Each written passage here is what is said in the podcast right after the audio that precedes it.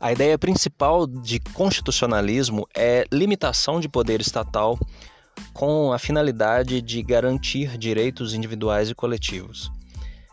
É interessante que, embora esse seja um sentimento amplamente desejável, as pessoas não têm o conhecimento de que constitucionalismo se trata disso.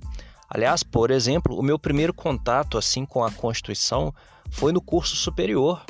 Eu me pergunto por que que desde o ensino fundamental eu já não tive contato com a Constituição do meu país, já que ela trata inclusive de direitos fundamentais. É uma coisa para a gente pensar, é uma coisa para rever talvez a maneira como isso é ensinado né, nos sistemas de ensino, mas também como é vivenciado por todos nós. Precisamos conhecer melhor a Constituição e não deixá-la a cargo apenas de ministros do STF, por exemplo.